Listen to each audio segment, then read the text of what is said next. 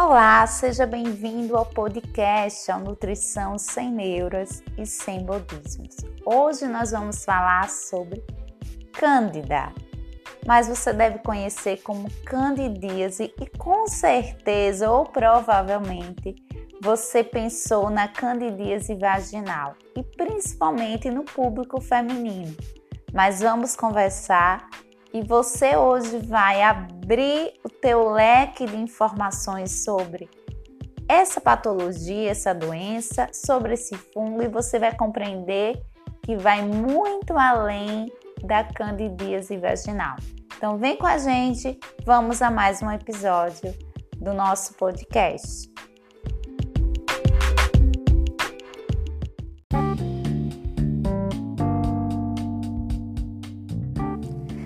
Bem, vamos começar nossa conversa falando sobre intestino, mais especificamente sobre o ecossistema intestinal.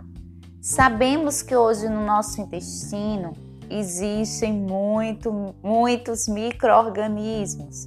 Geralmente a gente fala muito das bactérias, das bactérias benéficas, patogênicas, mas além das bactérias existem os vírus e existem os fungos. Então, naturalmente, no nosso corpo existe a presença dos fungos e, particularmente, do fungo que nós estamos falando hoje, da Cândida.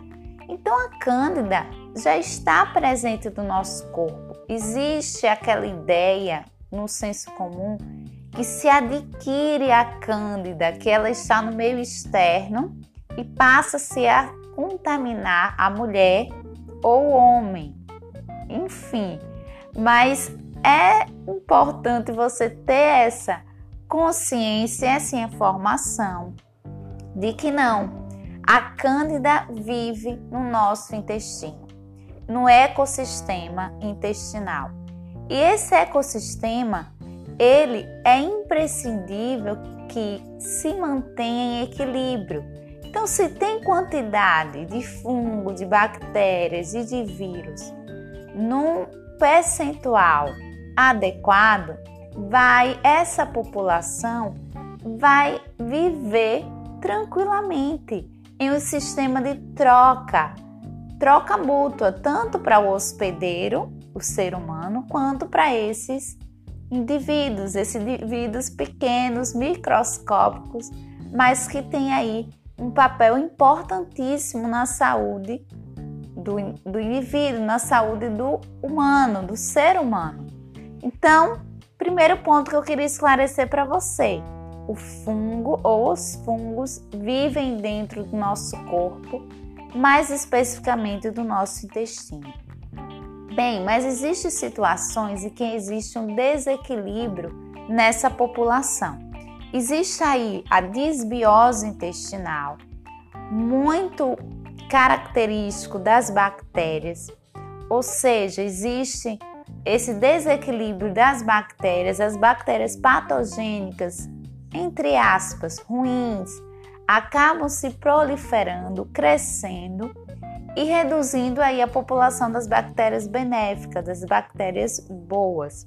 O que é que causa essa desbiose? Pois bem, cada vez mais a gente tem escutado falar sobre o intestino, escutado falar sobre microbiota intestinal. Por quê? Porque várias doenças, patologias têm sido comprovado a relação com a desbiose intestinal. Então, quando a gente identifica um paciente, um indivíduo com desbiose intestinal, é importantíssimo o tratamento dessa desbiose, pois ela é a causa de diversas patologias. O ideal, claro, seria você não chegar nesse estado de desbiose.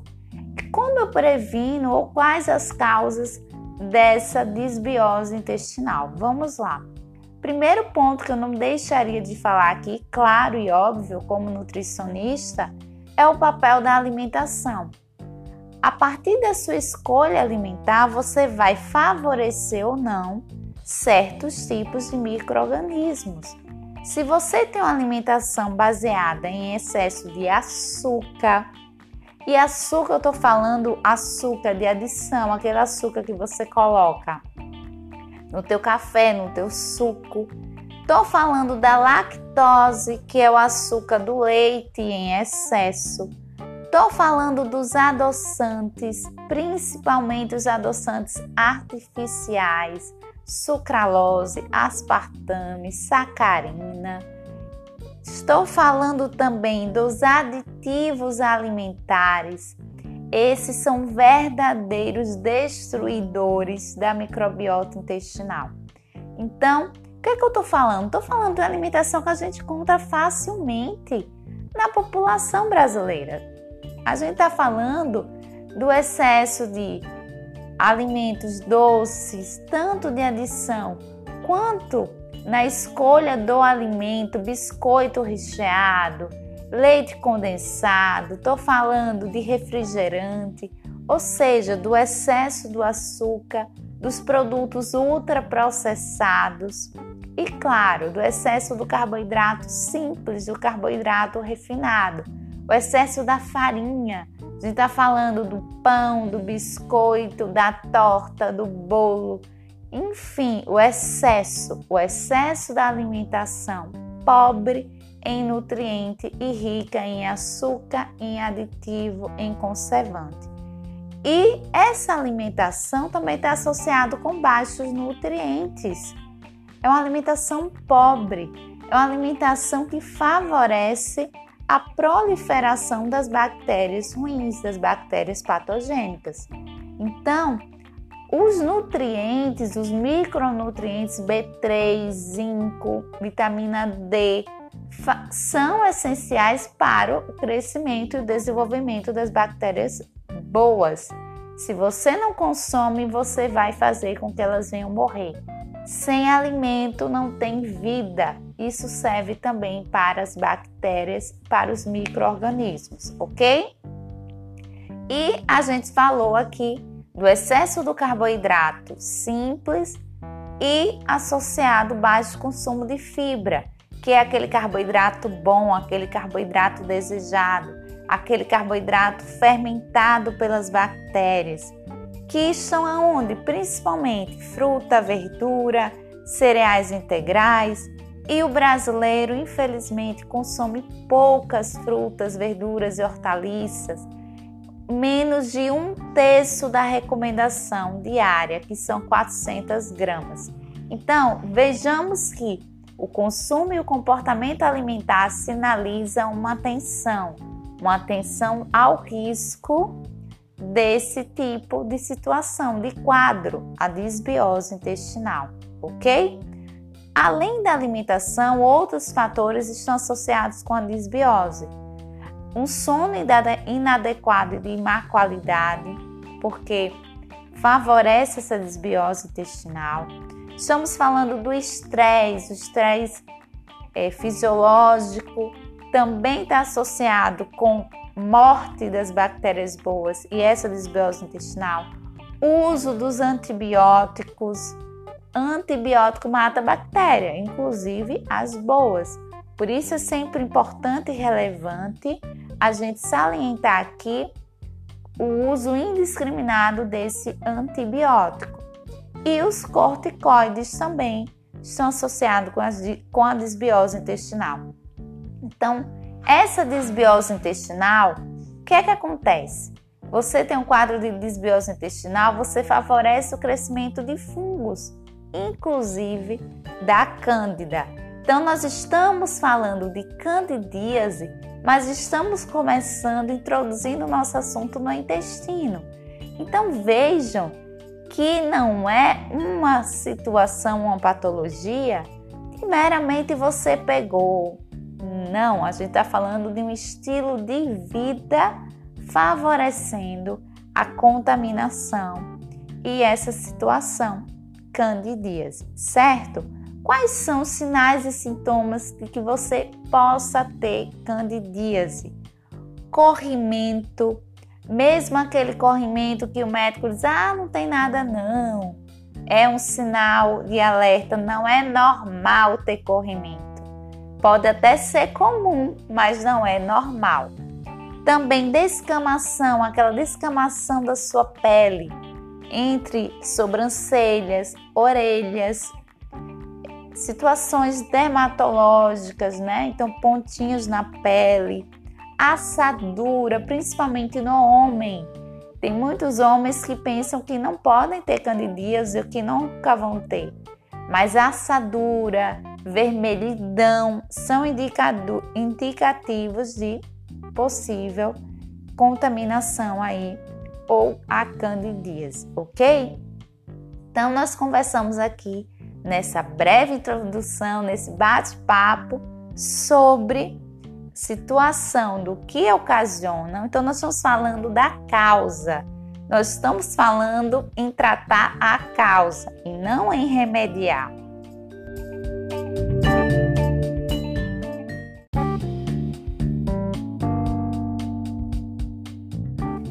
Vamos falar do tratamento? Você aí possivelmente pode falar Nutri, já tentei de tudo, entre aspas, já usei tanta medicação e sempre volta essa candidíase de repetição, não sei o que fazer, me ajuda. Então vamos lá, vamos lhe orientar. Mas claro, saliento aqui é importantíssimo ter um acompanhamento nutricional. Então, se você tem candidíase, procura o teu nutricionista, porque ele vai lhe orientar e vai lhe dar ferramentas para você fazer substituições, para você de fato tratar a patologia, a causa, que é o que a gente está conversando aqui. Certinho? Mas vamos lá que eu vou lhe passar orientações gerais que vão ser de extrema valia para você. Bem, a gente pode fazer uso do óleo de orégano, do óleo de coco, isso na alimentação ou como forma de suplementação, óleo de alecrim, certo? No dia a dia, na rotina dessa mulher. Também a gente vai trabalhar nessa alimentação reduzindo o máximo o açúcar, principalmente cuidado com o açúcar mascavo, que é um açúcar que a gente geralmente orienta para a população em geral, mas tem alta carga de contaminação com fungos.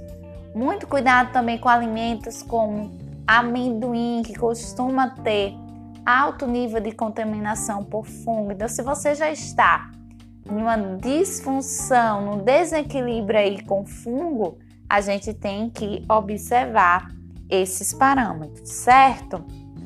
Bem, lactose retirada por um período dos alimentos com lactose e leite, leite e derivados, tá? A questão do leite é porque algumas proteínas não são digeridas. Então, se você já tem um quadro de desbiose, você, o que é que acontece no caso de desbiose? Você geralmente está associado com uma abertura, a gente diz abre a porteira então, a abertura entre as células são desfeitas. Então, você tem uma abertura que permite contaminação e entrada de substâncias indesejadas. Então, alimentos que são de difíceis digestão é importante ter um controle. Então, evita, tira, exclui por um tempo até você de fato tratar essa patologia, certo? É importante também verificar o nível. Desde quando você tem essa candidíase? Se você já usou muita medicação, então vai depender muito do paciente. Aqui nós estamos falando de maneira geral, sempre bom frisar. Claro, aditivos alimentares, é, alimentos ultraprocessados, reduzir, eliminar, né? Aí vai muito do do bom senso e de como você vai chegar nesse equilíbrio, mas sim, são alimentos que nesse período é importantíssimo controle, ok? Também aumentar o consumo de fibras, alimentos de verdade, que a gente diz, alimentos íntegros, comer fruta, comer verdura, comer grãos integrais, cereais. Então, trabalhar essa microbiota intestinal, porque aí você vai controlando essa população de fungos, ok? Pode ser necessário suplemento de probióticos, tá? Que são as bactérias para dar aí um amp nesse intestino. Então, são aí intervenções importantes. É importante também nessa população retirada da, de alimentos cítricos da laranja e os grupos, né? então laranja, limão, laranja lima. Não se sabe ao certo por quê, mas tem uma especialista que eu acompanho o trabalho dela e tem extrema experiência clínica e ela afirma e a gente que vai vendo também na experiência clínica que esse grupo de alimento contribui sim com a contaminação fúngica, que é a Denise Carneiro. Então, laranja, limão e laranja lima, certo? Retira por uns seis meses aproximadamente. Então, a alimentação vai ser sim um instrumento fundamental, um instrumento de base para tratar a causa. Então, não fica mascarando, não fica tomando medicação e achando que vai resolver os seus problemas, achando que um simples comprimido vai ser a solução. Não. É importante tratar a causa para que você de fato venha se ver livre dessa candidíase, certo? Então, muito cuidado com as suas escolhas, o seu estilo de vida reflete na tua saúde. As nossas escolhas refletem sim nos nossos parâmetros e nas nossas consequências, como nós estamos vendo aí, consequências de patologias, de doenças associadas com essa escolha, com essa escolha alimentar. Ressaltando aqui que eu lembrei agora a questão também vitamina D e vitamina A. São dois suplementos que são importantíssimos para esse intestino, certo? E também a questão também pode ser importante complexo B, tá? Então são alguns suplementos que podem colaborar com o tratamento a partir de um intestino saudável, porque o intestino saudável reflete em todo o corpo. Não adianta, pessoal. Nosso corpo não são partes. Você não sai tirando intestino, pulmão, coração, cérebro. Não, é um organismo, ou seja, um conjunto de órgãos que funcionam, que trabalham em harmonia. E quando essa harmonia é desfeita, é quebrada, existem consequências, e as consequências são as doenças. Então, por isso é importante um olhar holístico, um olhar integrado do indivíduo. Por isso que a nutrição é fundamental. Por isso que o alimento, a sua escolha alimentar, reflete na tua saúde. Combinado? Espero que você tenha gostado desse podcast. Não deixe de me seguir lá no Instagram, arroba Priscila Ribeiro Nutri. Conto com você por lá e até o próximo episódio. Tchau, tchau!